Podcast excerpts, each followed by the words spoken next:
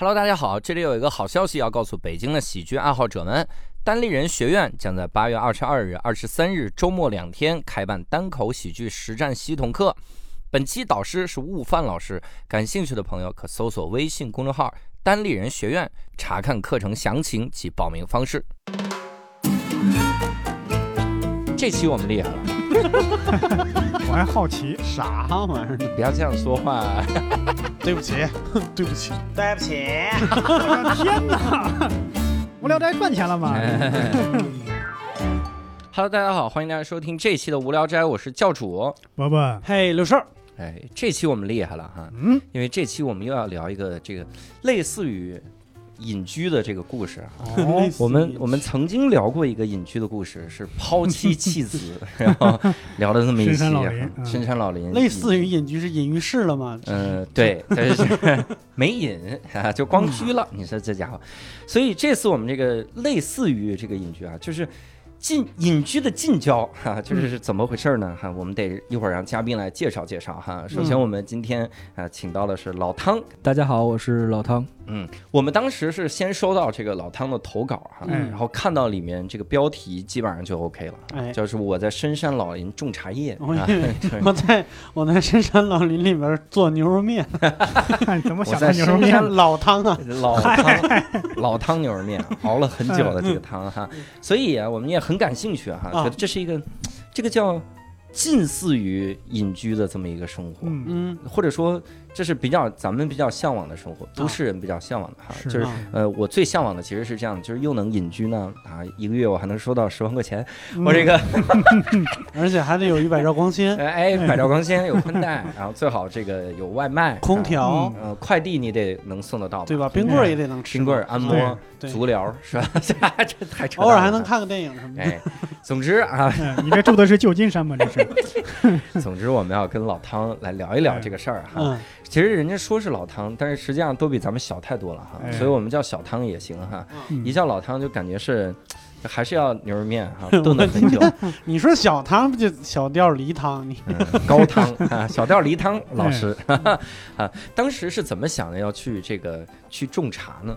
呃，是这样，就是我在二零年之前嗯一直是做地产的商业策划的，嗯就是服务一些像什么伊势丹、大悦城这些公司，然后给他们去做一些活动企划呀，或者是做一些街区啊相关的这些工作。然后当时。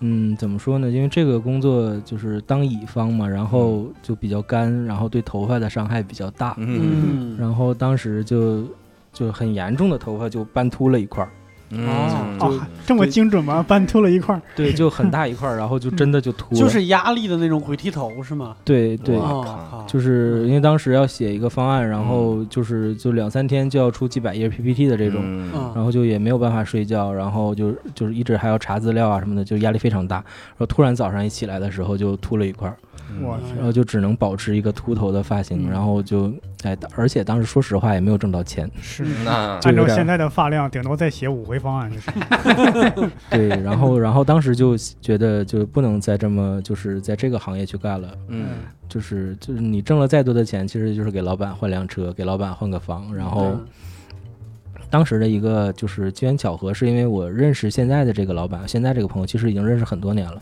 嗯然后他其实也是一个比较传奇的一个人，他原来也不是做茶叶的，嗯但是这也不方便太细说啊，太细说可能就能对应到人了。就是金三角没有没 那能对应到哪个人？茶菜嘛，不就是？就是他他他也是就是为了继承家业，然后嗯从大城市、一线城市，然后回到老家里面，把原来的就是，呃，已经有一定成就的工作辞掉了，然后开始在老在深山老林里面去更打理自己家的茶园，然后去做这个事儿。然后当时正好觉得，呃，自己也比较向往向往这种生活，而且你可能干第三产业时间长了，我就觉得第一产业比较好。嗯。就比较向往，然后 又没有特别认识的其他的第一产业，因为就是我之前就特别像老师的眼在转，你知道吗？他没没没反应过来，小那个初中政治没学好。慢慢反应过来了。第三个产业是服务业，是不是？对对对啊，第一产业就是这实物实体的，是不是？是农业，不是不是，农业第一是农业，第二是工业，第三是其他。就是对不起，就是我我这不如我当时就应卡第一句，我就说第三产业是服务业，对不对？对，那就 OK 了。就是我原来就特别向往的生活，就我自己就是在郊区弄个什么农家乐，然后弄点什么蔬菜大棚啊什么的。但是就是碰巧他现在就是现在的公司在布局新的山场，嗯。然后有很多就是种茶呀、做茶呀这些相关的事儿，而且就是他当时比较需要一个去做一些文案策划呀、嗯。新媒体啊这方面工作的人，啊然后我就去到这个公司了。然后，呃，去到这个公司，当时正好就是这个疫情结束了，就是嗯开始复工的时候，嗯。赶上春茶的呃采摘和制作。嗯。然后就是我以为，我以为我自己是应该去那边去拍摄，嗯。然后去做一些自媒体短片啊，然后给他们去做一些这些东西的。嗯。结果到了之后呢，就发现就是因为创业公司嘛，人比较少，就是嗯除了这些拍摄视频以外呢，你也要就是跟着爬山，因为老板亲自都是要扛锄头，然后去去除草啊这些事儿，嗯所以说这些东西也就都经历过了。那你你也要去除草吗？我象征性的做了两下之后，人家嫌我没有效率，就对啊就算了。你去除草谁拍呢？这至少得有一个人拍吧？呃，对，是这样，就是一开始是就是，比如说我们嗯到了山上会先拍嘛，拍完之后差不多就真干活的时候，真干活的时候，然后可能要去跟着去劳动一下，就是，但是老板后来投资了个三脚架，说你还是干吧。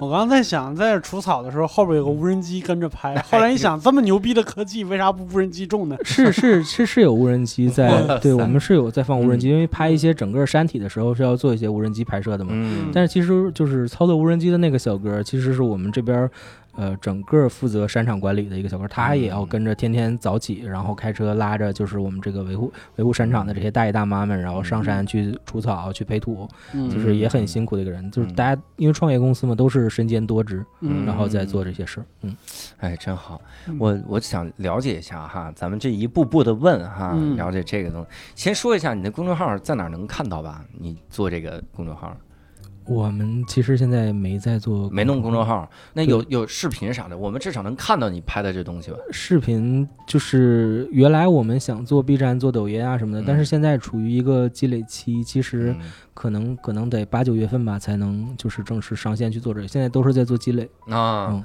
对。我第二个问题就要问了哈，嗯你是拍这些东西你也要发，你就是整的那边是不是有百百那个百兆光纤，还是多少是有吧？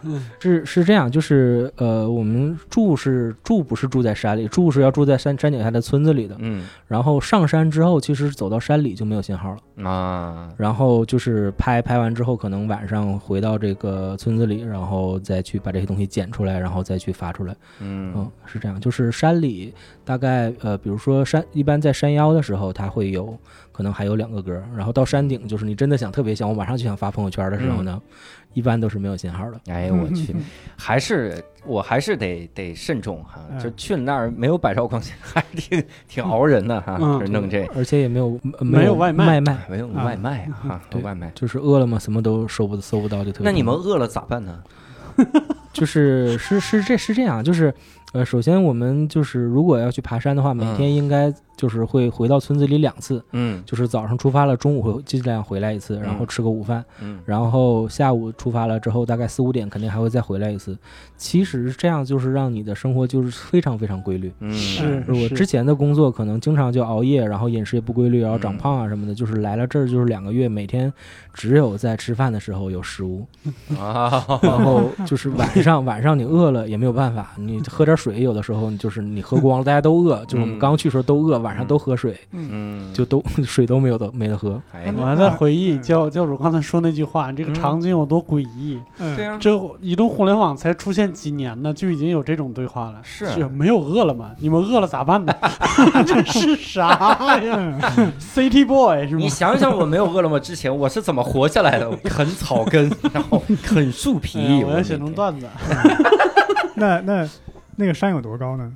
呃，一般的山是呃海拔的话应该在个八八百米左右，嗯。然后稍微好一点的山场的话，大概是八百到一千四，最高的话不会超过一千四，因为再高的话就冷了，就不适合种茶了。嗯，嗯，你你在那边每天的工作流程能跟我们说一遍，我们也听听。呃，就是一般每天早上大概六七点准备出发，然后嗯。之前就起呃起床洗漱一下，然后可能到村子角，就是临进山之前去吃个早饭，然后吃一个当地的一个早饭，然后就开车进山。呃，开车我稍微问一下，早饭的内容能是啥吗？大概 就那边早饭其实就是跟咱北方差别很大，就它啊相对都比较清淡。就是嗯我最接受不了的就是它有一个叫豆浆泡米线，豆浆泡米线啊？对没有味儿哇哦，就不放佐料是吧？什么都没有糖和什么咸甜都无所，就是如果你不要求，老板是不会单独给你加的。那边人大部分也就是豆浆、米线，然后就很开心就吃了。哎呀，我哎天哪！然后就是拌面，也就是白面，然后嗯往上给你撒一点儿那个我也不知道是什么菜，然后就吃了，就很非常非常清淡，嗯很少盐少油，嗯然 后很健康嘛。对就非常健康。嗯，早上我之前去的，一开始我还想去吃一点什么面啊，或者是他那边馄饨不叫馄饨叫扁肉，嗯嗯是把扁食，呃，对，是把嗯肉打成那种上劲儿的那种，就是浆状的那种。砸出来那个还挺好吃，一开始的嗯话还会吃一点这个，那后来基本上就是早上就喝点豆浆就就就就结束了，就那它撑得住吗？就是一大半天儿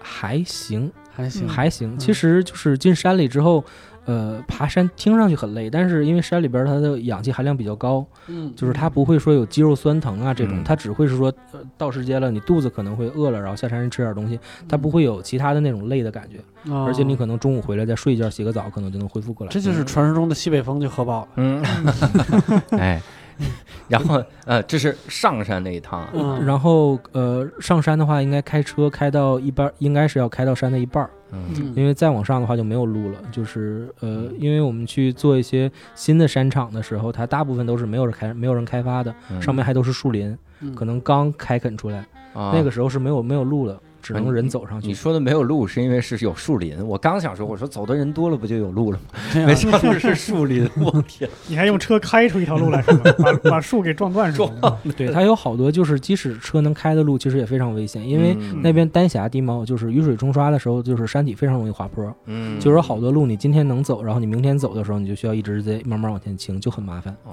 嗯然后呃，基本上就是上午，然后呃上山干活，嗯去呃比如说 A 山场，然后中午在临近的地方吃口饭，然后嗯或者是说直接就是早上我们买点包子啊、面包啊什么的，就中午垫吧一口，嗯然后下午可能再去 B 山场，嗯然后呃基本上四五点之前都会回来，因为再晚了的话就不适合去做维护和采茶了。嗯，然后晚上回来之后，可能把当天的视频剪一剪、传一传，嗯晚上再开个会，然后就解散了，就可以洗澡睡觉了。嗯我听着是好几个山，是是一家吗？一个老板好几个山？呃，是这样，就是嗯。其实每个山上你适合种茶的地方很小，啊嗯对，就是比如说这个山很大，但其实可能只有就是一百亩、八十亩这个地方，呃，然后讲究一点，甚至一两棵树就。呃对讲究一点的话，小一点山场可能就两亩地就很小，然后就是一个山上只有这么一一块一小块两小块，嗯。大部分的话。尤其是一些树林，国家是不让你砍的，哦，嗯对吧？它有一些防护林啊，或者是杂木林，国家是不允许你动的，就是你只能做一点林下经济，或者是在周边自己再开开出一两块地什么的。嗯所以说，就是其实是很分散的，嗯，嗯爬那么远就为了两亩地，对嗯对，我最近也不知道是怎么了，我经常我好像以前所有的知识储备啥的全忘光了，我可能已经不适合在做播客了。嗯你知道我刚才为啥那么大好，我们两个会继续做下去。喂我们你知道我刚才为啥那么大惊小怪那个树吗？嗯哎，然后当时我我就在想，你们怎么不大惊小怪？这山上那么多树，然后后来就在想，茶叶是长在树上的呀。哎呀，我太蠢了。它叫茶叶是吧？对，它也不叫茶草啊，这种。这是传完视频传到哪儿？呃，我们你们有一个库哈？对，我们现在先放在自己的资料库里，就是统一的嗯剪，然后还没有去做大范围的这个发放什么，因为我们觉明得，呃，可能现在一个是积累的资料还不够，嗯还有一个就是关于，呃，是这样，就是我们很多山场现在还是一两年的这种茶苗，嗯它还没有到茶叶的这种风采期，嗯，就是你现在把它。呃，放出来的话，你这个茶其实你采了也是没有办法喝的，嗯，所以说可能就是这个山场，我们从第一年开始记录，然后记录它到五年到七年左右可以采摘的时候，嗯。嗯。我们现在需要这样一个过程。嗯，哦明白，一个茶叶要种五到七年才能喝，才能就是茶采摘是吗？茶叶树要长那么久，长出来的东西对，因为正常的小茶苗可能只有这个一个手臂种下去这么大，嗯嗯。但是它要长到大概到八十厘米到一米左右，嗯。可能呃正常的，如果你不去给它催肥啊，或者是嗯。用其他手段的话，大概七年左右你才能够去呃每年按时去采，然后去喝。嗯嗯，剩下才前面几年能进入它的成熟天对前面几年你只能等着。嗯，成长周期太太漫长了，这个。对一般一般传完这个视频大概几点？一般的话十一点半左右吧。晚上十一点半，对，然后一周有休息日吗？看老板心情。看老板心情。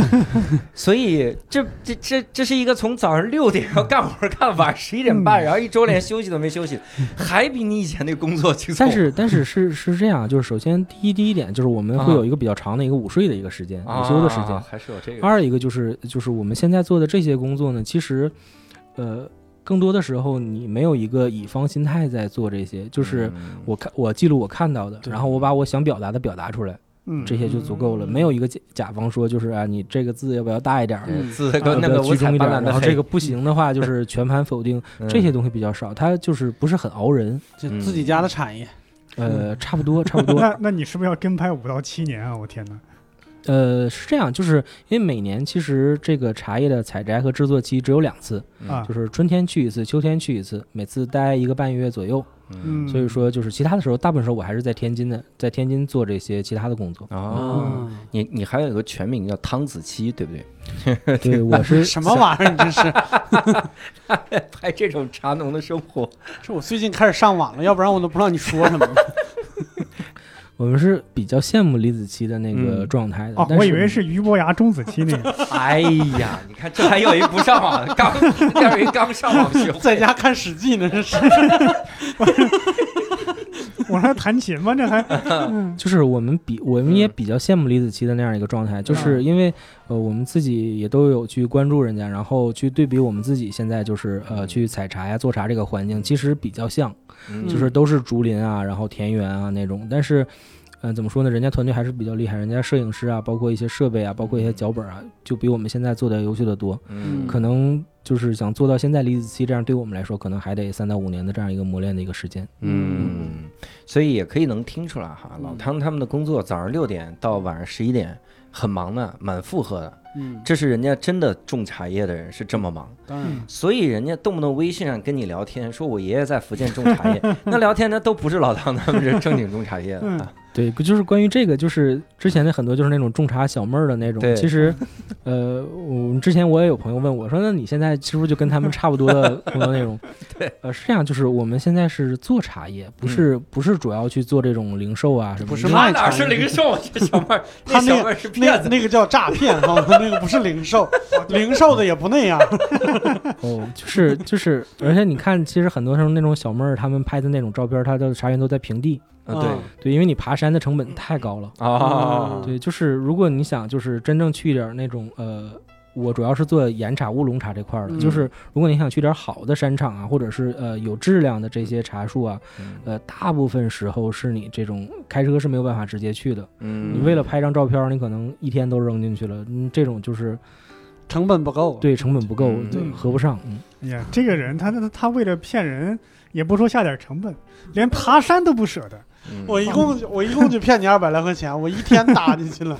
对，而且你也不知道要爬哪座山。对，嗯所以，因为我我经常在网上看到那种照片啊，就是漫山茶园那种，呃对那那种呃，也是有的。其实嗯，其实你看到的漫山茶园，呃，嗯也是专门要过去拍的。就是你很多啊时候你在平地上你看到的一些茶树啊，那种茶树大部分它的海拔比较低，可能也就两百米的一个高度，你是能够，啊比如说你开车在路边，你能看到那种起伏的茶园。嗯那你真正你想去找一些高海拔的茶园的话，就是下面还是要走很长一段路的。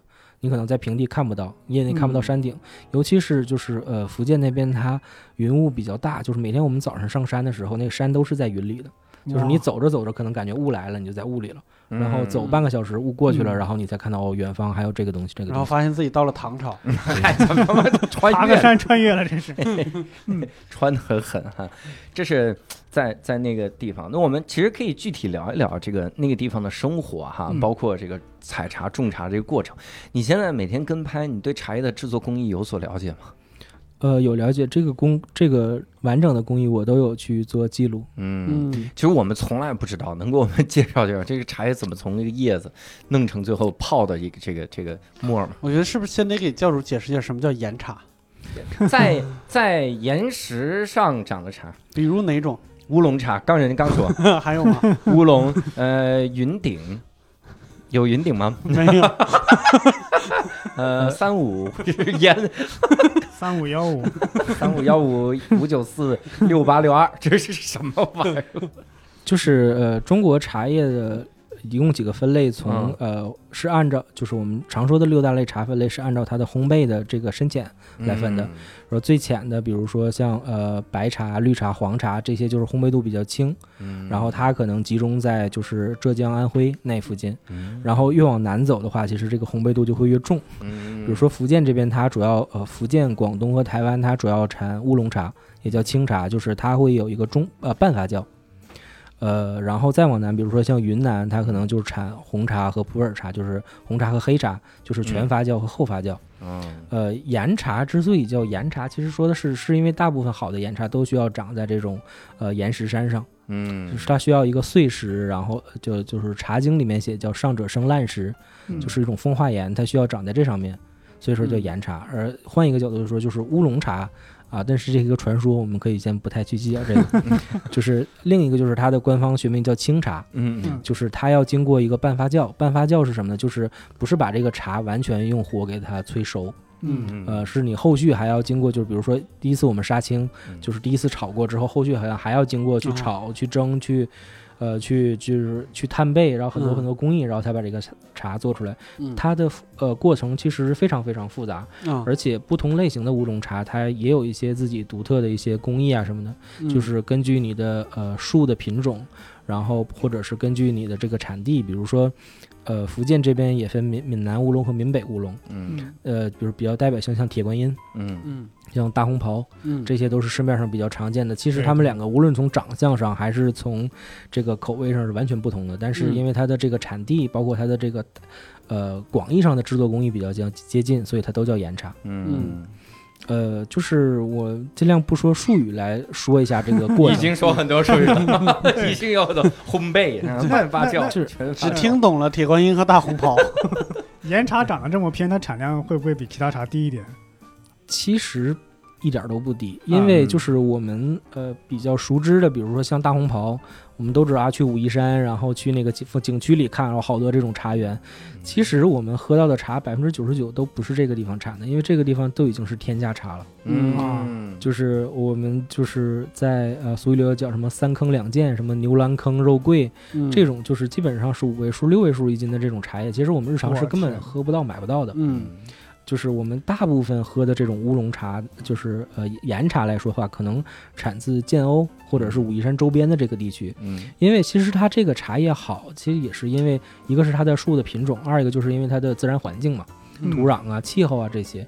其实你除了武夷山的那个景区的以外，其他地方也可以有相近的这个气候，嗯对吧？就是湿度啊、降水啊、海拔其实都有差不多的，只不过山长得没有人家好看。嗯嗯大部分的这种我们日常喝到的茶，其实可能都是这些呃其他地方产的。嗯嗯，品质跟它那个有有有差别吗？就是客观的说会有明显的差别，啊，但是，呃，如果是一个就是我们平时不是说非常喜好喝茶的人的话，就你我喝不出来。差别，啊对，是喝不出来的。是嗯。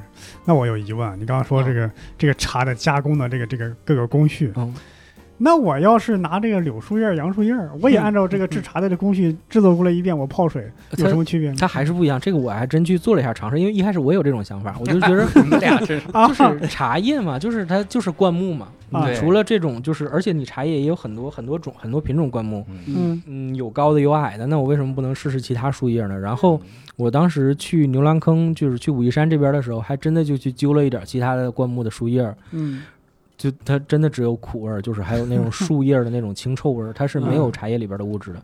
然后第一次听说过清臭味儿，我一般都是清香味儿。清臭，它没那么臭，就是就 是就是清臭味儿，就是那种草，你比如说哦你浇花刚浇进去之后的那种味道。啊，啊，草腥味儿。对对对，嗯是这样的，嗯嗯，就是因为它呃茶叶的这个品种树叶里边还是有一些什么多酚啊、多酚类物质，还有什么呃什么单宁酸啊，类似于这种就是独特的东西在里面，所以说嗯。它就是做完之后它会是有香气的，嗯。嗯，嗯，伯伯的这个想法跟我以前做的一个梦一模一样。做梦，对，伯伯就想，你说我也用个杨树叶什么的去卷个这个，他就是不懂原理。我以前做了个梦，梦见我在吸食一些不好的东西哈，嗯，然后那个梦里面说，我说我来点刺激的，说特多刺激，说是我操，我都不好意思说，榴莲，那不不不是拿那个纸啊包着大米，里面塞着镁条儿。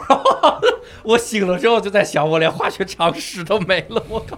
就镁条儿，镁条是直接那个那个去焊那个铁轨的那，个我知道啊，吸那个玩意儿，梦里有多刺激哈、跟伯伯老师想的一样，就是用杨树叶啊、裹上这个去做哈、你怎么会就是梦到每条呢？你是咋了？我不知道，哎那大米难道不刺激吗？就是说这个在这里鼻子里吸进大米一排大米里面你你吸那个最大的，问题就是鼻孔被堵住了。对打个 打打个喷嚏还能打出来。那打个喷嚏再摩擦起火了，我死了。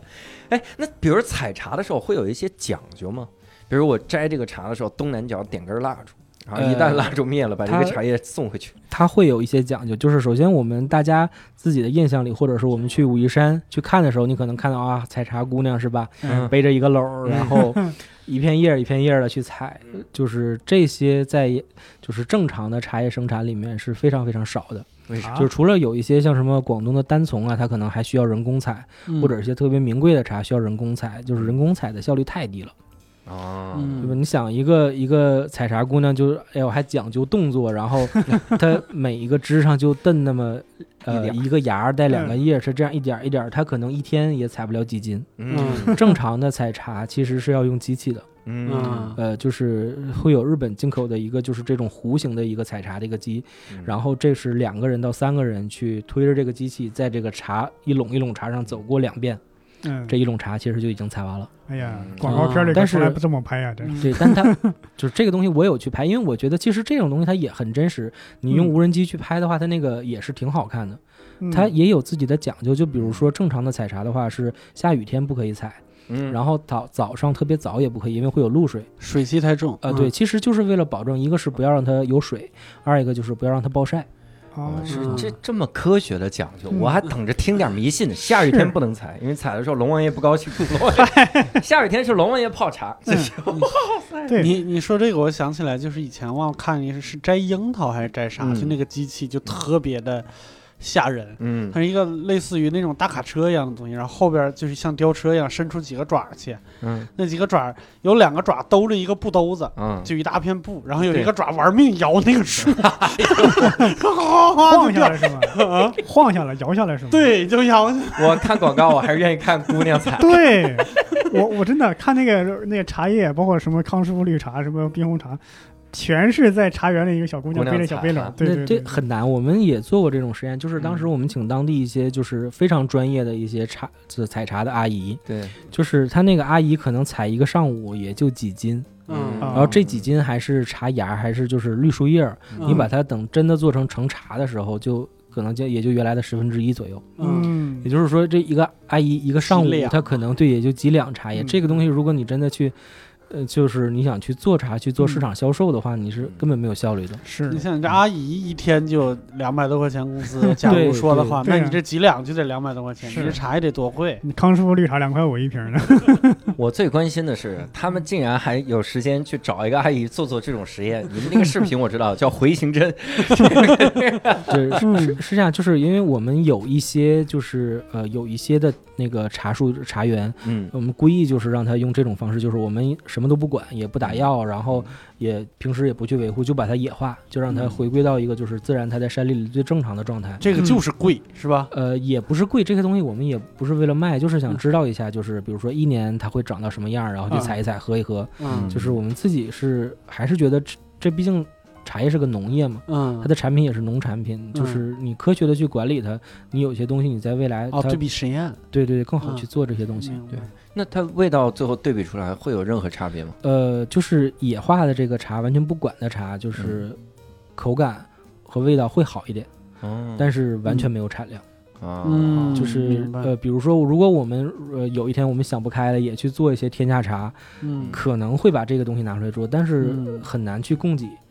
就是它可能一年也就出个十斤二十斤。我知道这几棵树干嘛了，这几棵树可以去评奖。嗯哼呃，这个我还真没考虑过，因为嗯树龄其实其实评奖的一些树龄，它可能都三十嗯年、四十年的这种树龄了，我们等等不起了。啊 等不起，你说这个，着急了，你说这个十几二十斤是那个生茶叶还是成茶呀？成茶，啊成茶，因为我们可能大概留了呃不到一百亩的这种地吧，然后专门去做这种野化。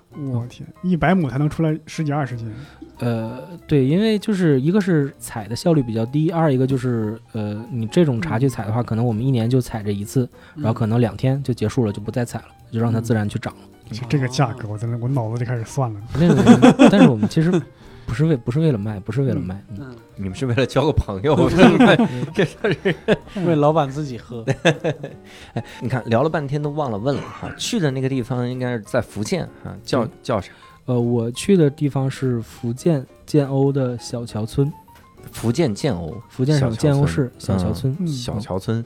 那个地方风土人情是个啥样吧？咱们就说实话，我没有见到多少人都，啊，因为一直在山里嘛。就是风土情，对，就是呃，首先，因为我们当时的行程就是每天很早出发，嗯然后中午可能就在周边村里吃个饭，然后晚上晚上又很晚就回来。嗯跟我就是每天接触的，其实都是我天津这边的同事。嗯，然后，呃，跟福建这边接触的人，还有一点就是人人家说方言，我也听不太懂。那那那肯定就是只有就是几个福建这边呃接触比较多的小哥，他可能会接触的多一点。比如说，就是我们有一个我们这边的一个很年轻的一个小哥，是我们的一个老司机。就是我们开山路的话，我们是就是天津这边过去的，就是司机是不敢上那个山的，嗯是要这个小哥去上山的。妈呀，这么对赶，对，因为他那个路非常非常陡 他是技术好还是纯粹只是赶 呃，就是那边的人就是开这种盘山路习惯了。啊？嗯你知道，就是那边的驾照跟咱们这边考驾照钱都不一样的，很贵的。啊，对，因为你那边开的山路非常非常陡，就是嗯你这个，呃，这条山路大部分时候只能是你这一个车过，两个嗯车要是想错车的话，嗯必须都得停下来，慢慢慢慢这么蹭过去，啊，因为你可能往这边稍微翻一点，就是几十米的一个坡，坡对就嗯，就很难。对，那个小哥主要是运气好，嗯，就是 就是别人开一百回出事儿，他没出事儿。就是艺高艺高人胆大。嗯，那边吃饮食会有什么讲究啥？就像你刚才说豆浆泡米线，对，就是我我是北方人嘛，其实去那边一开始很很很不习惯。嗯那边饮食它有一个特点，就是比较简单。嗯就这种简单是什么呢？比如说，我想吃土豆，我就只炒土豆；啊，就是我要吃笋，我就只做笋，没有一点配料都没有就很少很少有说土豆、辣子、肉这三样东西放在一起，哎，加点什么十三香，对就淋点酱油炒，对，因很少。为人家那边食材够好，真的是，呃我觉得是，就是都是所谓的这个追求食材原本的味道，然后但是你吃起来就很绝望，因为就是一个是少油少少盐，二一个就是翻来覆去其实也就这么几样，嗯而且就是那边的就可能跟种茶有关系吧，比较喜欢吃苦的东西，像苦嗯瓜呀，啊还。有什么地瓜叶儿啊，还有一些我很都认不清楚的一些那边讲。就是讲究空气比较湿嘛，要祛湿之类哦的。，对对对，嗯他们要去湿气，然后就是这个东西就做出来之后，我就很崩溃，那又不能天天吃肉。其实他那边肉倒很多，就是什么牛肉啊，然后鸭子、鹅，就很少能吃到鸡肉，啊，就是主要是牛肉、鸭子还有鹅这些，嗯呃，尤其是鸭子，鸭子特别多，那边有好几种你鸭子。说的这几个肉，我都能想出来做什么菜了。鸭子就跟笋片儿弄一起，你这土豆就跟牛肉炖一起，对，那但是它炖了，也就是真的就是鸭子炖了笋？没了。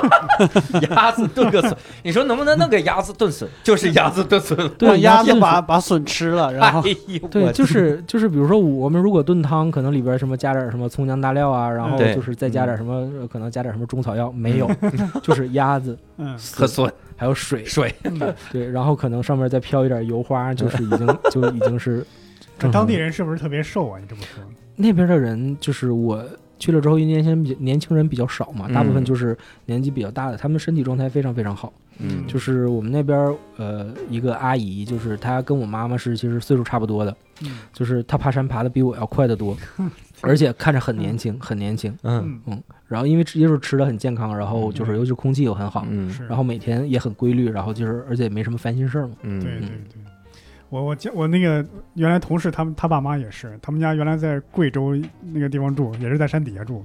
我们一块儿去那个北京那个红螺寺，就爬那个山，他都爬到山顶下来了，我才爬到一半儿。他爸妈已经六十多了，对，啊，对，人家一天到晚爬，可不就这这个样吗？对 这个真的差的特别多，就是因为我是我们这个团队里边儿就是体力最次的，嗯而且我可能还得扛着设备，我要扛个三脚架、相机啊什么的。就是我们刚才说那老司机的那个小哥，他每次就是负责专门在后面等着我，嗯。怕我在山里走丢了。嗯。然后其他人可能蹭蹭蹭的就上山了，就看不见了，就是因为他那个山里那个路也没有正经的路嘛，嗯。都是那种碎石啊，然后踩出来的那种路，就是尤其是一下雨天，我嗯就需要四脚着地的去爬山。嗯，就他们可能就穿着拖鞋，然后就闪转腾挪就跳上去了。突然想起挑山工来了，哎呀，对，人嗯走之字形，歘歘歘比你走的还快。对，但是你看泰山，它好歹还有楼梯啊，对对对我，们那连楼梯都没有，就只有树叶，而且你不知道这脚树叶踩下去下面到底是就是硬的还是软的，就就就是他们告诉我啊，你就放心往上走，我就根本不敢往上走。对，这这你这小哥，我看出来就是胆子大，你就放心吧。对，就是他们就是下，尤其是以前我很难理解什么叫上山容易下山难。就现在我就很清晰的感觉到，就原来古人他可能也没有路，下山他滑起来就是感觉真的很危险。就是嗯我在下山的时候只敢侧着，然后用两个脚慢慢的往下蹭，他们就是敢大步的往下走。啊我感觉我要是大步的往下走，我就打着滚儿我就下去了。对对对对对，我们都 讲上山容易下山难嘛，下山的时候重心特别难把握。对对对嗯，人家刚说完这句，你给人家重说一遍，我天哪！这主播这是应该去一言不合了哈，嗯这种素质。应该去谐星聊天会了。对嗯，啊，这个那边气候怎么样？呃，我们刚去的时候是四月份，四月份的时候那边进山还是他们小哥还是要穿羽绒服的。嗯，哇，对，然后他们告诉我说你带一点厚衣服，然后我就也带了毛衣和厚外套。其实到了就是根本就没有必要。没有必是要。是因为冷还是因为潮啊？呃，是冷，是冷，是是冷。山里边因为它水汽蒸发的比较快嘛，嗯然后就是昼夜温差比较大，所以说到晚上或者到下午的时候它会非常非常凉。嗯，但是其实扛一下也就过去了。然后我也带了毛衣啊、厚外套什么，完全就没有穿。嗯那为啥就生扛嘛？你就想练练自己扛对过去。我就是有东北血统嘛，然后比较抗冻啊。东北血统，结果然后就是待了可能没有到十天吧，然后就嗯开始巨热，啊，还没有空调，嗯，哦，对，那的确是。没有空调，然后就热的我就是说不出来话的那种，嗯就是感觉所有东西都堵在嗓子里了，我也不想说话，也不想吃饭，也不想动。嗯然后你可能进山之后还好一点，但是只要你一从山里出来，离开那个树荫啊、水啊什么的，嗯，就感觉就自己像个雪糕，嗯走着走着就化了。化了，我 天越走越矮。嗯对，就不想动了，就 越走越就那边的气候还是很很，呃，不只能说不习惯吧，也不能说不好。对就是所以说他们采茶一般要一般要赶早上，就是太阳还没有完全升起来的时候，嗯呃，不是采茶是做茶，啊啊，呃，要赶没升起来的时候，不是特别热，赶紧就把这些工作就结束。可能到中午的时候，这个呃茶叶就不去动它了，嗯是大部分时候是这样。晚上凉快吗？晚上昼夜温差就是呃五四五月份的时候还好，到六月份晚上也是闷热闷热的，嗯而且那边就是到了快到六月份的时候就到雨季了。嗯就是下雨就会感觉就非常难受，而且还有一点就是，只要一下雨，就会有无数的虫子就从这个房子的各个角落里爬出来，哎呀我天，这非常非常非常可怕。就是我以前没见过南，就是我以前见过南方的大蟑螂，嗯但是没见过南方那么多品种的那么多虫子。就是因为在山脚下的村子里，就是附近还有水田，然后还有山，就是你这个晚上只要你在开会或者是干嘛时，你只要一点灯，嗯就会糊上一层那种白蚁啊那种虫子，嗯就现在想起来也非常非常难受。是。嗯，你看啊我的妈呀，你们刚刚说隐居，什么事儿你都想到了，什么百兆光纤，什么什么外卖，就这个虫子就没有没想起来。我都有百兆光纤，我叫个嗯除虫服务呀。嗯咱们除不尽啊！你今天出完了，明天先给这人山做除虫服务，给人打电话，五八同城嘛，给我山做个除虫服务。对帮帮我给福建做一下除虫。对对方把我光纤给我掐了。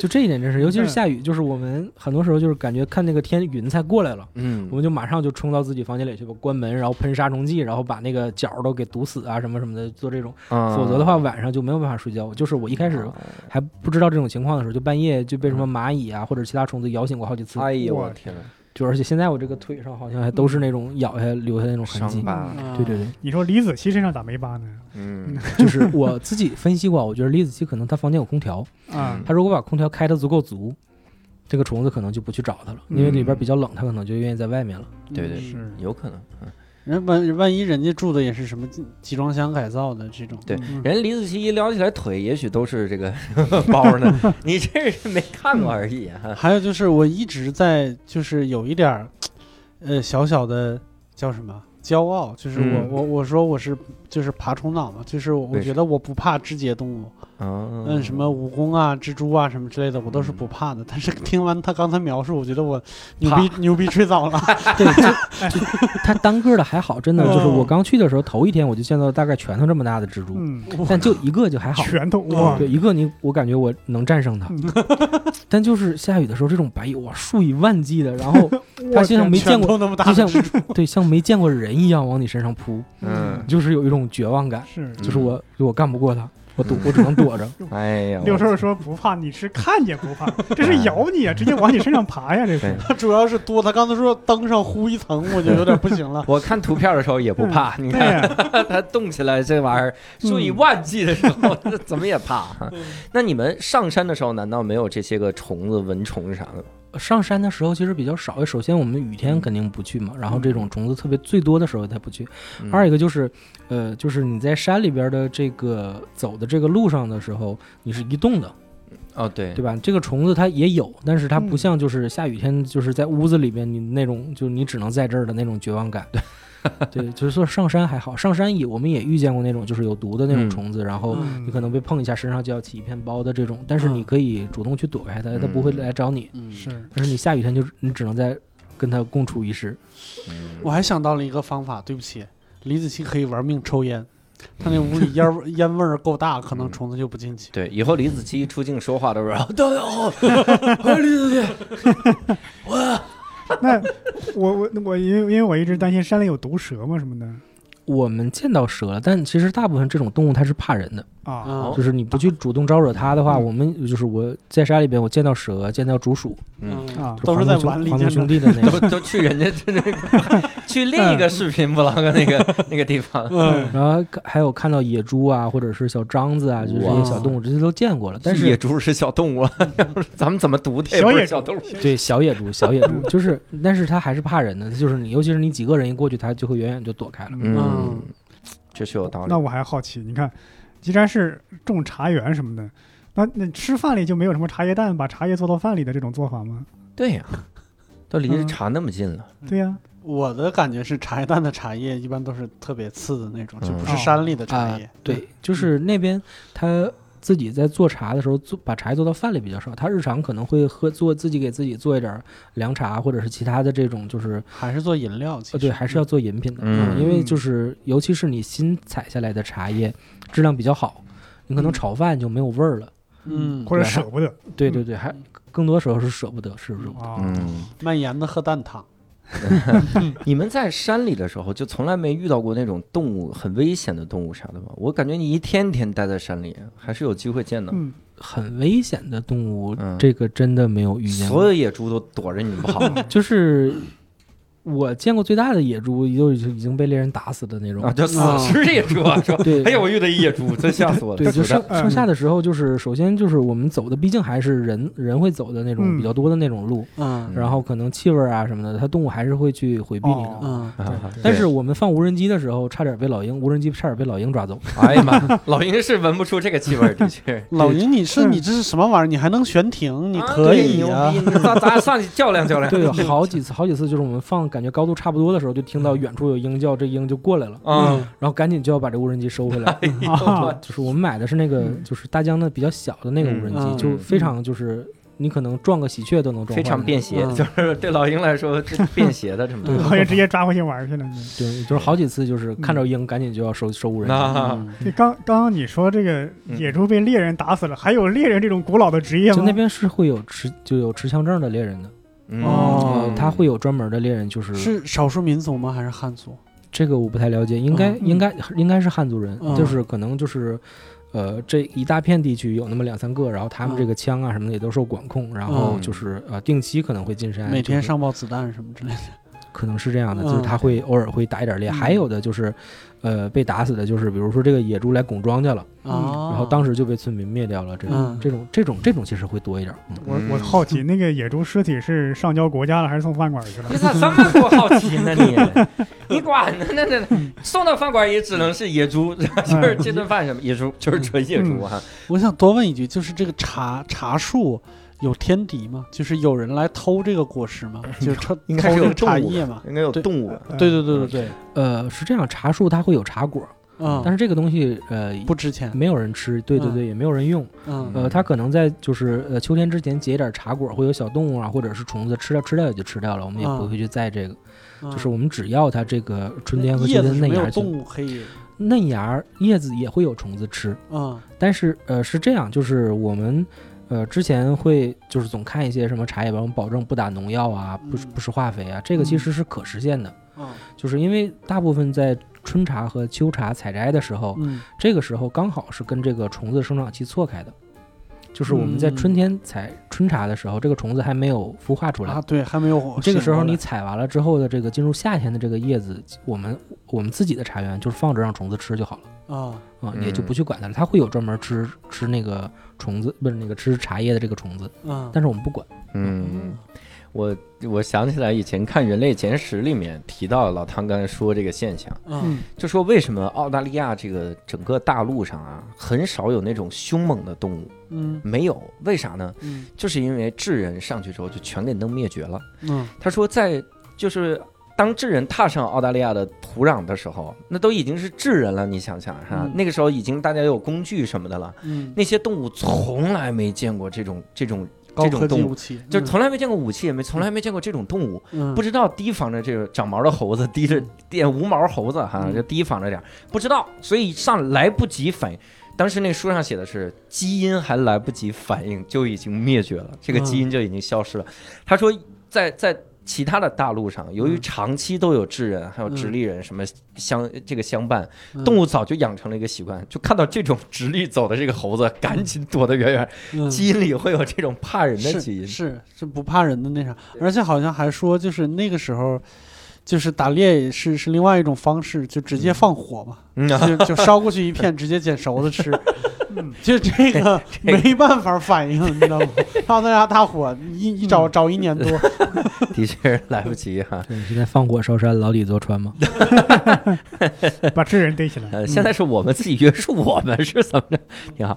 呃，当时在那边的时候，会有一些就是印象比较深刻的这个人吗？同事啊之类的。就是这可以着重说一下，就是我们在南方，我们就发现南方的山里有很多的寺庙，嗯而且都是那种古刹，嗯就是存在多长时间我也不知道了。然后就远看就破破烂烂的那种庙。嗯然后你走进去看，发现里边还真的有僧人在留守。嗯就是我印象比较深的是一个，呃，也是在半山腰上的一个寺寺庙，叫葛云寺。嗯这个寺大概，呃，占地面积有一千多平吧。嗯。然后就是也是分正殿啊、偏殿啊什么，就是我们头一次去的时候，真的就是一个破破烂烂的一个庙，嗯就是看着很少人维护，但是里面它只有一个住持师傅，嗯而且我们当时去的时候，这个住持师傅还刚从就是福建省佛教协会被分到这儿来，嗯，就他只有自己一个人要守着这样一个庙。我天哪！他有没有讲究新新师傅上任三把火，烧庙烧的，烧烧几个野猪吃？就是就是当时我们就觉得哇，就真厉害，就是自己一个人，就关键他还。要是换我的话，我会害怕。就是你自己一个人住山里，然后对也没有人陪你，然后你离你最近的村子，你可能走路也得两三个小时的这种，嗯就是这样一个状态。然后他自己就一个人在这儿，当时我们就说哇，大师真真佛性，大师真厉害。我们当时特别崇拜这个大师。听说过燕赤霞吗？真的是，这咋回事？夜行千里是吗？对，然后我们当时就是慕名就去这个山上去看一看人家，发现嗯这个大师完全不是我们想象的那种高僧啊，然后就嗯他是一个非常瘦的那种，非常健谈、非常热爱生活的那个人，见着你就嗯笑脸相迎，也不跟你理符号啊什么的，嗯，就是哎你来了来了来了来，嗯咱们进去聊聊。啊然后就是 好不容易见着人了，对，这么个大这么个大师那么孤独吗？这是憋坏了。第一开始也挺不爱说话，你们你们进庙里了吗？对我们当时去了，就是也嗯去烧一烧香啊，拜拜，然后嗯就是我们大师就给我们介绍啊，这个庙怎样怎样，我来了多长多长时间，然后我要在这个庙里头干点什么。就是嗯他跟我接触到的其他僧人最大不同的就是，我感觉这个人是一个对自己职业有规划的人。啊，有职业规职业规划，对他会想，比如说我在这个庙里面三到五年，我要把嗯哪个地方修好，我要在这儿建一个什么，然后嗯我可能把庙前开开辟一下，嗯，然后跟附近村子联系联系，然后未来如果能做的话，我可能再开辟几个厢房，做一做民宿。嗯。我就感觉他做民宿，对他，这个好，这个挺好的，对他现在真的已经在修厢房了，嗯。就是这几年过来，他已经把这个庙里边漏雨啊，或者是不好的地方都已经修好了，而且他自己还买了很多就是花啊什么的，就种在这个庙里。然后嗯当时我们就觉得哇，大师真厉害，我说嗯，我说能给您捐点儿捐点儿钱啊，嗯或者是就是上点儿香火什么的。他说对，哎，功德不是这么做的，是吧？你不是说你捐点儿钱就有功德了，我们不需要这个钱，啊，嗯不不要你的钱。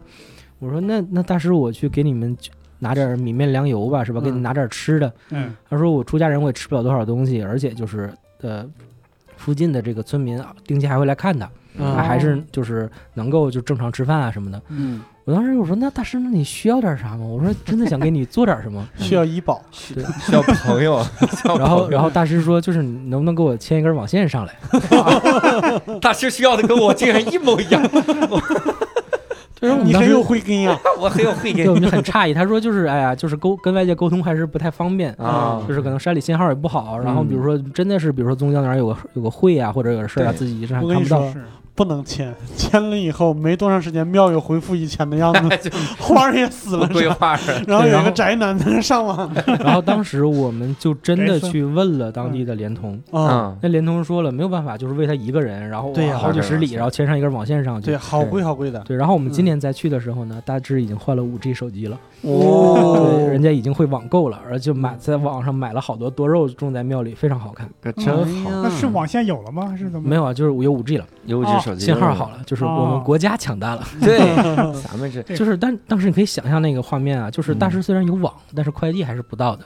哦，大师自己知道收到一个信息啊，说您的花已经到村里了，嗯，大师就要自己啊起床，然后从这个庙里出来啊，到村里自己扛着一箱花。多久？我们自己估计的话，大概要三个小时左右，就哇最近的一个村子里。我靠，而且还是花盆儿。对我们我们开车的话要四十分钟。嗯。嗯，到人家村子里，这位施主嗯贫僧的花儿是不是到了？对，然后您给签收了吗？对，就要扛着一箱花自己啊再走回来，特别开心的再把这花种在庙里。嗯大师开什么车？没有大师没有车，大师只有腿儿着。嗯，哇塞，真是，是，哎呀，真的是挺挺有韧性哈。就是嗯这个大师，他现在在真的在修自己的这个庙里的厢房。我估计啊，可能三五年后，就是去那边玩的话，真的可能能住到这个庙里嗯，去体验体验。还是需要一条路，就就那种通通汽车的那种。对这个嗯感受非常深，真的是嗯就是要致富先修路的这个嗯这个，只要这个路上去了，周边很多很多东西就都能发展起来。嗯，其实之前那个来咱们这儿的那个小麦，他嗯不是说之前拍那个照片儿，他说他有一年的时间就在全国各地到处走嘛。嗯。他的最大的感受就是祖国强大了，嗯，因为很多偏远的地方，就是那个路你是就是走半天看不见一个人的，但是你就想他们修路的时候就能修到这儿，对对，嗯对，而且路还很平整，对，而很多地方还能通电，啊，嗯。就是你可能这个山上只有两三户人家，但是它是通电的，嗯，嗯，真的是哈。但是没有厕所，这哎，那你们怎么解决这个问题？就是只有旱厕，就非常非常，我们哎呀，回忆起来，这都是这是应激创伤。这时候需要一个蠕虫脑，爬虫脑不够了，对，就是我们当时爬山的时候，就是在我们这个茶园旁边有那么几户人家，就当时就是想去一下厕所，嗯，就是当去到第二次的时候，我就想，我宁可就在野外找个地方，我再也不想去这个这个这个旱厕，对啊，太绝望了，太绝望了。嗯，旱厕应该就是往那坑里一看，都已经堆得快到屁股了，你想的太那啥了，太简单了，是吧？对，太简单了。哇塞，对，是就是你你得你说的你说的是冬天会会对，你想夏天一进门嗯一万多苍蝇，什么你顶出来，一万多苍蝇，还有一万多苍蝇的孩子呢。我我我我想起我去西藏，哎哎，我说西藏他就啊，没有，我刚才说苍蝇的孩子，才想起来了，嗯想起被蛆支配的恐惧了。哎呀，还是哎呀，别别别说出来了，哼 我就不讲西藏的故事了。西藏是怎么？里面有琥珀，里面是蛆，是怎么 不是，我是说西藏那个事儿啊，达不到六兽说的那个效果，啊？我甘拜下风。哎呀，嗯，那你们那你们在野外嗯嗯的时候，那不容易被蚊子叮上吗？那那么多蚂蚁上，就是就是这个事儿，我自己尝试过两次，然后嗯有一点心得。就第一个是你自己持续晃动就会好一点，太不容易了。这是一二一边拉屎一边嘚瑟是吧？二一个就是你尽可能就是找一些，就别往嗯水水里边走，你去找一些河边啊，或者是嗯什么就是水草多一点的地方，就 速是有战鳄鱼速速战速决。啊，鳄鱼帮你轰蚊子呢，真的，对，但是人类真烦只要你这个嗯活动做的足够快，啊！这个蚊子可能就发现不了你，你就哎结束了。就这个是唯一的办法，我觉得。嗯小汤刚刚说啊，说你看这个那些什么蛇啊、野猪啊，看到好几个人过来就不敢上来了。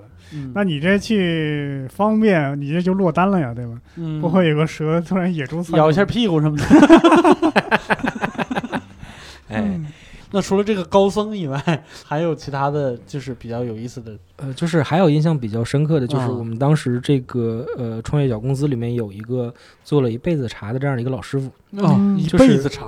对，就是因为他在当地村子里边是那种就是数一数二的那样的一个做茶的一个师傅，哦，嗯然后呃就是手艺啊什么的也比较好，嗯。然后就是我们对这个老师傅印象比较深。嗯。就最重要的一点就是什么？就是这个老师傅他非常愿意去跟你聊天儿，嗯虽然有时候他说方言我们听不懂，对，但是就是他跟你说话的时候就特别愿意就是拉你手，然后就眼睛看着你，啊，特别真诚的跟你说啊这个要怎样要怎样怎样，因为这是怕你怕你弄坏了是吗？那不是不是就是嗯。就他很迫切的想把这些东西表达出来，哦因为哎当地其实年轻人肯去学这些东西，嗯。或者是把这些东西传承下来的东西会非常非常少。没。有土地，对对对，就是呃一些茶厂，他可能更多的就愿意，比如说我有几亩茶园，我有一个小茶厂，我更多的可能就赶紧把这个茶粗加工，嗯。然后就卖给一些大厂。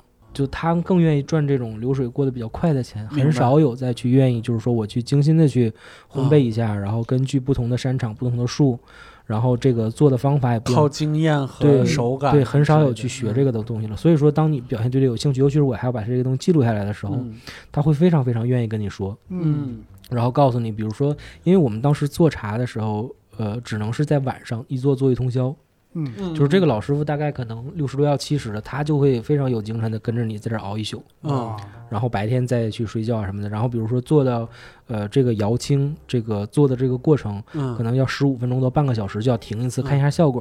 然后他姚青是在火上面就是来回翻那个茶叶吗？还是啥？嗯，这这个是电视剧里的那个，啊 就是现在摇青都是用机器的，啊，因为正常的就是比如说我们去看广告片儿、电影里面那种摇青，它可能是一个棒小伙儿，然后摇着一个那种大筛子那样的，对，笸箩对笸箩那样一个东西，然后在那摇。嗯。那你想，就这样的一笸箩，它能有多少斤？嗯啊是啊是啊。它还都是树叶。如果我就是正常的一个茶厂来说的话，它可嗯。能一年，呃，要做一个五位数的这个茶叶，它嗯。小火儿它是会嗯。根本用不完的。对。需要很多小火儿，对，它需要很多小火，所以说现在一般的做茶，它会有一个青桶，这一个青桶大概可以、呃做四百到五百斤左右，嚯。但是这个过程也是需要你全程就人工去监督的。嗯，就是看成色，对对对，嗯就是正常做岩茶要讲究把岩茶摇到一个叫绿叶红香边，就是它的呃岩茶茶叶的周边破损，啊破损之后氧化它会变成红色，嗯，但是中心还是绿的，它要把它摇到一个这种程度是比较好的。啊那你可能就是呃十五分钟到三十分钟，你就要打开这个让青桶停下来。嗯。去看一看它这个现在发酵的一个程度，嗯，然后看你是要加一点温度，嗯。然后还是要呃多通风减降低一点温度，嗯。然后说是要重摇还是要轻摇，嗯。这个东西其实只能是说靠技术，它嗯。很难去把它做成一个就是成文的规定，比如说我就三十分钟，然后没办法量化这个，对，嗯。因为是这样，就是你这个茶叶从树上摘下来，它就开始产生区别了。嗯就是有的，比如说你气温低一点的时候摘下来，或者是早一点、晚一点，茶上有没有水，嗯或者是你在运输的过程中你有没有晒到，嗯这个东西就不一样。你把它倒到青铜里，如果你想让它有一个稳定的品质，你就必须要有一个人始终盯在这儿。嗯这个东西就是这个老师傅，他可能做了大半辈子都是在这个工艺上是特别见长的，哦，他就特别愿意就是跟你就是年轻人去说这些事儿，嗯而且那种一唠唠一宿的，比如说你就给你看一看，说为什么这个边儿到。它会这样，然后这个茶叶为什么可能啊前半宿它是这种打卷儿就粘下去了？为什么么我们这样摇完之后，它后半宿还能就是再再回来？对嗯他就是他非常非常愿意去跟你说这些东西。哦，嗯，我建议这个老师傅呀，嗯去得道上开门课。但是很难。第一个就是，首先他跟你沟通的方式还比较比较传统，他自己、呃有限的一些术语之外，就是他全是那种特别粗的那种呃土话和方言。嗯就是，而且你这种东西你也很难把它整理成一种成文的东西，因为他自己虽然有一个逻辑，但是这个东西如果你不去深去学，或者说让他手把手去教你，嗯你就是你 get 不到点。对对对，是这样啊就是所以，呃，他也会跟我们说，就这个东西现在就是他很担心，就是未来再过个几年，嗯。就是年轻人都不会了，就是因为现在嗯。就是那边茶厂大部分做茶的也真的都是老师傅，嗯，就是平均年龄可能是五十岁往上的这些师傅，对嗯，而且我觉得有很多特别传统的手艺，实际上就是他出徒的时间特别长，因为说实话教的东西也有限，对于他来说可能。就这些东西真的几晚上就教给你了，但是很很多都是需要你大量的长期实践和从事才能学、啊学会的东西。对对，我就感觉这种东西它是它跟中医特别像，它都是一个手艺，而且是一个手艺，需要你大量的时间去练。嗯，就是这些理论，就算你掌握了，就是它现实就是真在你真的做的时候，嗯，还会出各种各种问题。嗯就比如说之前我们在做一些茶的时候，呃，就真的有，比如说这个十五分钟我没有管它，嗯我们当时就感觉哦，这一笼可能都要废了，四五百斤就完蛋了对，四五百斤就全扔进去了。就是，当然了，就是这个是你可能对这个标准严要要求高一点，可能会这样。嗯是是是，就是我也嗯就是见过很多这种茶厂，其实。如果你把就像咖啡豆一样，如果你都嗯做深加工，嗯都做深烘焙，看不出来对，其实你就看不出来了。啊。但是如果你想去做一点儿就是呃不同味道的，然后根据这个茶叶的品种啊、嗯产地啊做一点区别的话，你就这个东西就真的很熬人。明白。哎，岩茶炒不炒啊？呃，炒，炒，一炒，就我这有限的经验，就是电视上看见在大锅里边拿手糊了的那种。对，同同样道理，你想这个没有效率啊。啊，对嗯对，没有效率啊感觉像是景就是景点儿的一个表演项目。对，就是嗯你正常的表演可能会用这样，但是你想，它嗯那一锅就是一个是锅的温度不好掌握，嗯这样的锅你是没有办法用恒定的温度，你是加根柴是减根柴，嗯然后这个是没有办法。二一个就是当天师傅的手感会非常影响你这个最后炒出来的效果。就是它不稳定。就是其实炒茶也是要有一个专门的杀青机，一个、嗯一个锅，它可能一次也是二三百斤啊进去，然后你设定好温度，然后你这个人看到茶叶里边的嗯这个，你人来把控它的时间，看到它炒的一个成色，就让它停下来，明白也，是这样的。就是把所有的变量都弄成定量，然后让人控制尽量少的变量就就对对对对对，。你嗯否则的话是一个是没有效果，嗯，二一个你这个品质会非常非常难保保证。明白。老师傅确实是一个厉害的人，嗯，对，就是嗯我们这都是叫叫师爷的这样的一个人。师爷，对对对嗯，拜师了吗？啊没嗯。你这当相声了，这是。那但我还想起，你看嗯。前几年市面上流行，不是是流行啊，出现那种什么大师的茶、小罐茶，啊，小罐茶嗯，我看好多业内的人都在骂。嗯。嗯。对这个，我们看小罐茶，它那个做出这个概念的这个人，他之前不是也做贝贝佳呀，或者是嗯，对，步步高啊什么的，就是他完全是在炒产品。嗯嗯，而且其实其实我们自己分析，小罐茶它用非常精准的这个广告和营销，把所有懂茶或者是会喝茶的人都给筛选掉了。嗯，明白比如说，比如说小罐茶大师造，这个首先就不可能，嗯。就是首先大师做是没有这个效率的。嗯。嗯，就是吧，就是 二一个就是小罐茶的包装，您看小罐茶大部分里面它是非常非常小的这种一个小的金属罐，嗯。它里面可能就是大部分是只有四到五克的茶叶，可能嗯。四克都不到。嗯。但是正常你去泡一泡茶是没有用这么少的。啊，对，嗯，对，啊。就是比如说我如果我们用盖碗泡茶，就是。嗯，比如说在茶叶店正常喝到的这种，就是所谓的功夫茶什么的，正常一泡茶叶要七克到八克，嗯这个过滤掉一部分。最后一个就是还有一个广告语，比如说就是啊、就是他大师拿这个茶晃一晃，嗯好听吗？好听就是好茶。嗯嗯只 有碎茶才在晃出这种响来，碎茶肯定不是好茶，嗯所以说他就用这些方式，其实把那些就是喜欢喝的或者是真正懂的人，他就过滤掉了，好听的在我们这儿叫满天星，好吧？就是他只去赚这些把小罐茶。呃，当成送礼或者是当社交当成一种货币的这种方式的人，嗯他只去赚这部分人的钱。嗯，其实人家当成产品来说的话，人家没有什么错，对但是只不过是嗯不推荐大家喝吧。对。嗯那我还有我我还有一个一个一个其他茶的种类，我比较疑惑，就是小青柑是好茶吗？就是小青柑啊，就是嗯人家小青柑自己在去说自己起源的时候，其实嗯也是客观的承认了这个事实啊，就是什么呢？小青柑之所以出现，是因为新会的陈皮啊跟这个普洱茶都有大量的剩余，啊然后就把这两个东西放在一起了。其实嗯小青柑这种东西，我自己的感觉就是，我身边稍微年纪大一点的，就是姐姐或者阿姨，她更喜欢这种既有茶味儿，然后又有陈皮香，然后嗯又有酸甜口的这种这种感觉。嗯呃，但其实小青柑它对于茶叶本身的要求不是特别高，嗯。嗯，而且就是熟普洱深深，它都是深度烘焙的东西，嗯，它就是更多的话，它是一个茶味饮料，在我来看，明白明白，嗯。就比较容易入口，其实是，对对对，嗯。对，嗯。因为嗯嗯，我原来听过一个说法嘛，嗯说像茉莉花茶什么花茶都不是什么好茶，嗯。因为它如果茶叶的质量够好，它就做那种纯粹的茶叶就好了，它不会做成花茶。呃，嗯其实其实是的，就是茉莉花茶，呃，市面上常见的几款就是茉莉花茶，呃，一部分是用茉莉花真的去熏的，另一部分就是便宜点儿的，比如说我们经常能买到就是几十块钱、三十块钱一斤、四十块钱一斤这种茉莉花茶，嗯。嗯，大部分就是真的就是直接用香精香料，然后把这个茶叶给就是一些次一点儿的茶然后对熏成这样，嗯。嗯嗯，我我好奇一个事儿哈，你看咱们说了半天，那个成年人嗯，到底是什么样？那儿的孩子淳朴吗？啊，一言难尽，就是怎么了？只就是刚才打野猪子是孩子是怎么回事？就真的是，就是我我们当时在那边的时候，就因为住在村子里，还是能嗯接触到很多村子里的小孩儿的。嗯就是，嗯、客观的说，大部很多很多那边就是所谓的这个留守儿童，嗯还是比较缺家长的管教的。嗯，就是因为以我去那边，一个是因为疫情，二一个就是。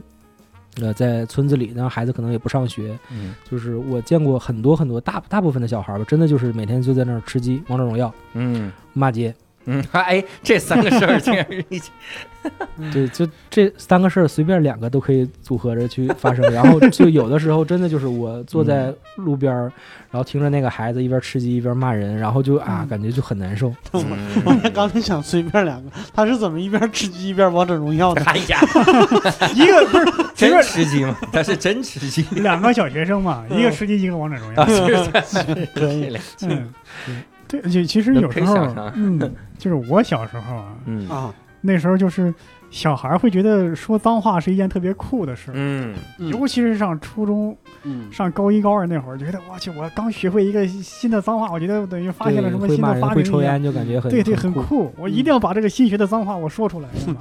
嗯嗯，嗯，哎，那你在那边的时候，比如说我要你要休息休息，那你会有什么娱乐的方式啥的？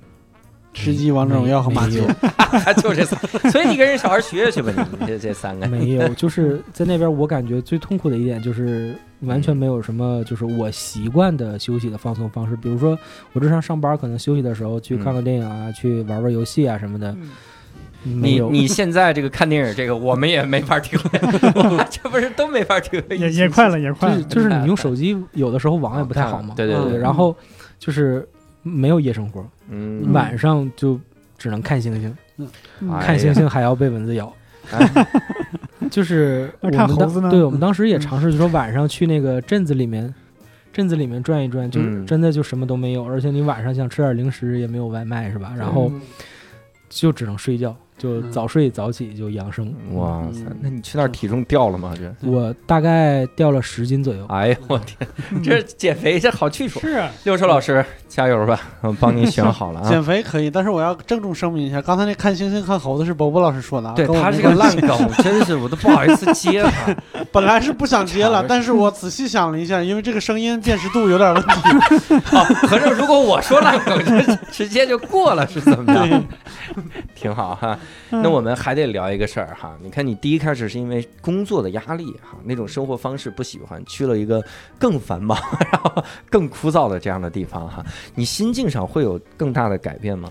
我心境上有一个非常非常大的一个改变。呃，是这样，就是因为之前我在做这些就是商业策划呀，嗯呃，包括自媒体这方面工作的时候，就是一个是当时呃挣了一点点钱，嗯二一个就是当时就真的去接触了一些所谓的行业大佬啊，然后去平台做的也比较好，嗯就是给我一种错觉，就是我感觉自己真的很牛。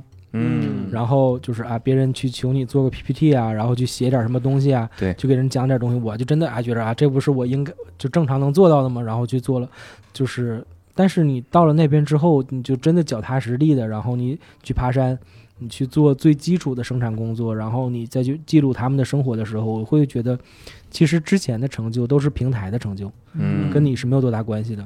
对就是人还是要保持一个谦卑的一个心态。嗯就是当时我之所以就是自己压力特别大的时候，就我总觉得，就是我既然已经在这个行业里做了这么多年了，我可以自己去做一些大 case 了。然后嗯就是有好多东西我都觉得啊，这些东西我能拿下，这些东西我能做，然后我觉得自己很厉害，然后我就去挑战一些，就是呃自己去挑战一些东西，然后你就会觉得那个时候自己就完全是把自己逼到一个死角里，嗯，而且没有一个喘息的空间，就是呃你在想往前跑，然后后面也推着你往前跑，你惯性也让自己停不下来。嗯然后这样一个状态下，就感觉自己所有所有的事儿都要马上就要崩盘了。就嗯当时我马上就要去看心理医生了，嗯。然后就是觉得自己有一点轻度抑郁，而且还掉头发，就斑秃，就非常可怕。然后就是来到这个真正来到山里之后，就是我以前体会不了，就为什么爬到山上要喊。嗯。但是就是你真的爬到一个一千四五百米的山上，然后你往远看，视野非常好，嗯。然后身边就是竹林，然后就是脚下你踩着非常踏实的这种土，我真的挺想喊，然后会有一种就是你脚踏实地，你在真正活着的感觉。嗯在这种时候，你就会觉得就是原来你很多，呃，比如说你就会觉得一些农民啊，或者是呃这些你做第一产业这种基础生产啊，你会觉得人家其实很伟大，人家很了不起，嗯就他们只不过跟你求的东西不一样而已。就是对这种人的话，就是更应该去保持一个谦卑的这样一个心态去尊敬人家，嗯然后去跟人家去学一些你自己没有的。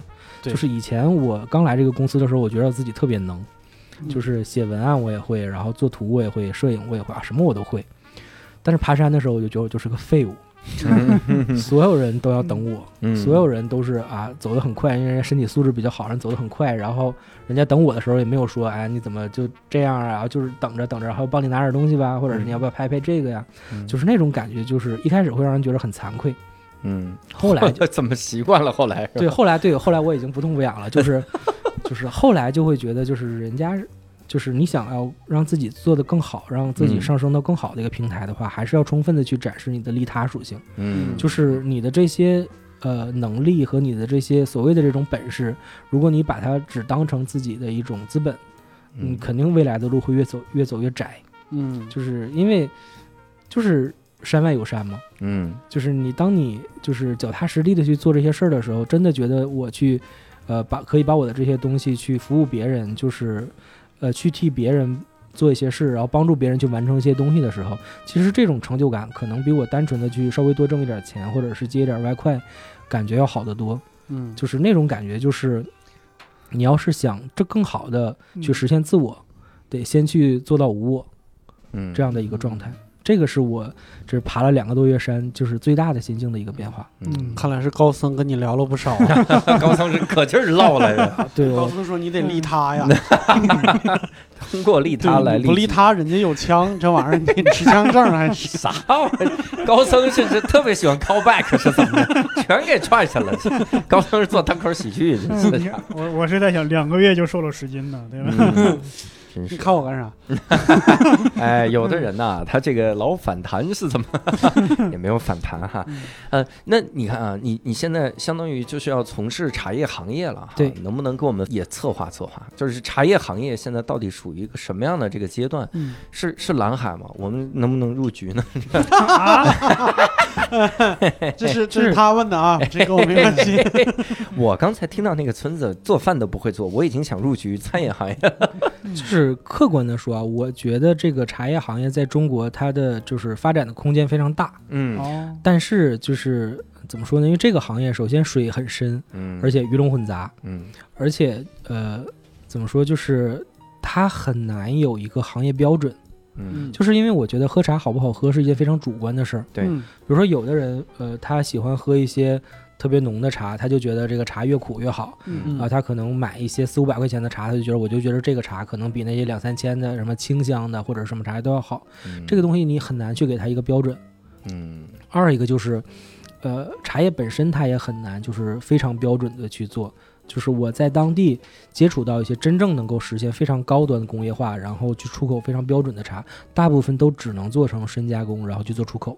嗯，比如说就是卖到日本啊，或者是卖到其他国家去做一些茶饮料，呃，对，像立顿啊，像三得利啊，嗯。像你只能去做这种，就是做一些最基础的料，因为中国人他习惯喝这种现泡的这种茶。嗯。那现泡的这种茶，它茶树的生长环境，然后你采摘的时间，你制作的工艺，这些不可控的东西太多了。嗯，就你比如说，我去买某些茶叶大厂的茶，你可能今年买的茶，跟你过几个月买的茶，味道就会有非常大的区别。嗯而且这个东西通过人为很难去有一个标准，很难去把它做到就是所有的味道都一样。嗯而且茶树的树龄，比如说，比如说我们自己的这个茶树，可能七年左右它是这个味道，那再过几年它可能就会变进化成另一种味道了。那这个东西我们也没有办法去控制它，让它始终如一的去这样去保持。所以怎么说呢？就是我建议大家去呃尝试茶叶这个行业，但是怎么说，我很难就做成类似于。呃，像立顿啊，或者是就是中国的这种传统茶叶的话，我觉得是很难做成这样的。嗯嗯，对，我们展望了一下未来啊哈，啊又又怎怎么着掐灭了是不想入局了是吧？对对，掐 灭了我但这个是这样，就是我我在天津，我自己有一个很明确的感受，就是嗯天津很多独立咖啡馆是开一家死一家，啊，但是有很多茶室现在做的很好。茶室对嗯这是茶室是茶馆茶馆。茶馆是不是很大？有什么相声演出啊那种？哦不不不会不啊会不会，那是茶楼了，就是它茶室有几个方向，第一个就是它有很有很多就是真的跟咖啡馆很像，只不过它嗯。主要的东西是茶。嗯。二一类它就可能做稍微高端一点，比如说我就这个是包间是按小时算钱，然后就给你提供这种茶饮、茶道啊这种服务。嗯。嗯，就是这些方向，我近期发现，在天津就是有很多这种茶室，可能北京这边也会有很多。啊，北京这边有很多很贵。很贵。啊啊！我我是见过这的那种成了周游吧的那种茶室，嗯，那喝的可能真是康师傅绿茶。其实这这也是一个嗯方向，因为我个人来说的话，就是呃，从成本上来说，你喝茶嗯，比喝咖啡成本要相对低一点儿。就是就是如果你真的就是我去喝口粮茶，不是说一些很贵的那种茶叶，就是如果我对茶叶没有特别明确的要求，我只需要里面的咖啡因，然后或者是需要它一点香味儿啊，或者是什么的，嗯这种平价的茶可能一百块钱一斤，因为你想你泡一颗茶七克左右，嗯，你这个茶就可以泡好几大杯了。它比咖啡那种就是你看咖啡豆，你只一次只能出一杯，对不对？嗯嗯这茶还能反复泡，就所以说从成本上来说的话，我觉得喝茶可能成本更低一点儿。嗯嗯，你你说奶茶店算不算茶叶行业？不算 不算，我天哪，你这太侮辱人家了，把从业者拉到这儿，然后聊这种东西。嗯那你看啊，在整个咱们这聊了半天，这很欢乐哈，嗯然后都是奋斗励志这种哈，嗯有没有在那边的特别大的遗憾啊？呃，遗憾也有一个，就是是这样，就是我早些年认识我现在的老板的时候，当时我去福建是一个玩儿的心态，嗯。当时在就是一个叫百丈的一个地方，嗯。有一棵那个山大概有一千一百米左右，嗯在山顶有一棵一千三百多年的水仙树，嗯。是非常非常老的水仙茶树，嗯。就是已经完全野化不能采了，但是树还在那儿，然后这个这个农林局它会有一个标签告诉这棵树一千多年了，嗯。然后当时我爬了将近四个小时的山，嗯。就走到上面去看了一次这棵树，然后这个树当时是下午，呃三四点钟，然后那个树就感觉佛光普照的那种感觉，就嗯。自己一个树，自己一棵树，自己立在山顶上，周边什么都没有嗯。啊，感觉就会非常非常好。然后这次去，因为我这次专门去拍摄嘛，就想去拍再拍一次这个千年水仙，嗯，结果死了，哎呦。啊，人为的吗？还是？是因为去年福建大旱，哦。然后这棵树因为它一直它只有这一棵树在这嘛，没有人管它，啊嗯，然后它活了一千三百多年。嗯。然后这五年没没有去看它，就没建成，嗯。就感觉非常非常遗憾。当时我就觉得，就是你要是想去见谁，或者是想去见什么，赶紧就去，千万不要留遗憾，嗯，就是否则你就去了之后，就山顶就真的光秃秃了，什么都没有了，对，被砍了吗？还是就是死了之后就砍掉了。啊？嗯那你还有原来的照片吗？嗯有嗯照片还有，就只剩下一张照片了。嗯，嗯，我们也可以放到公众号“无聊斋”里面哈。我们给它做成黑白的。你做这嗨，就为了这个，这么 戏剧化吗？搞的？旁边披上点花儿，哈哈能给。主要你看啊，这个老唐给我们分享了这一串之后啊，这个千年古树这个流程好像也给我们很大启发哈。就你看人家放弃以前的工作，真的是一下就开始干这种茶农的生活哈，嗯相当于哈，就种茶的生活，我觉得也得是有一个有有点决心，你就是是想你这一辈子到底要为啥活？你是嗯是不是一定要抓住现在哈，嗯就享受此时此刻这种，嗯想清楚这种，我觉得怎么选都对的，但是你一定不能给自己留太多遗憾就是了哈。嗯所以你看，我们在这种成长了之后的这个氛围里，哈，我们也很开心的结束了这，没开心啊，这么说人家古树死了，我们就 也就很可惜很又很哎可惜的喜丧喜丧 喜丧的，对，人家都活一千三百多年，对呀，我们还跟人家遗憾，他能有什么遗憾，真是他是该该见他什么没干过？咱他还真的什么都没干过。没干过，啥都没干过哈，也是很遗憾哈。嗯。那我们这一期呢也很遗憾的要结束了哈嗯，也非常感谢老汤来跟我们分享哈。嗯当然，如果各位想跟我们继续讨论啊，聊聊关于茶叶的这些事情，包括这个呃人生的一些个感悟，可以加入我们线上的听友群。加入的方式也很简单，搜索微信“无聊斋二零二零”，无聊斋就是拼音的无聊斋，就可以加入听友群哈。然后可以在听友群里跟我们畅所欲言啊，咱们可劲儿聊一聊。当然，如果各位也想跟我们投稿，分享一些自己的这个经历的话啊，一些个奇怪的事情，比如如果那个住持听到了，他能不能给我们？给我们来聊一下的话，可以在公众号“无聊斋”后台回复“嘉宾”哈，嗯可以来跟我们投投稿。那位大师，我们等着您，等着您，方丈，方丈，等着您啊。然后这个呃，这期也非常感谢老汤哈，跟跟我们分享了很多让我们人生有新的感悟的事情哈。嗯，然后也非常感谢各位的收听，那我们下期再会，拜拜。拜拜拜。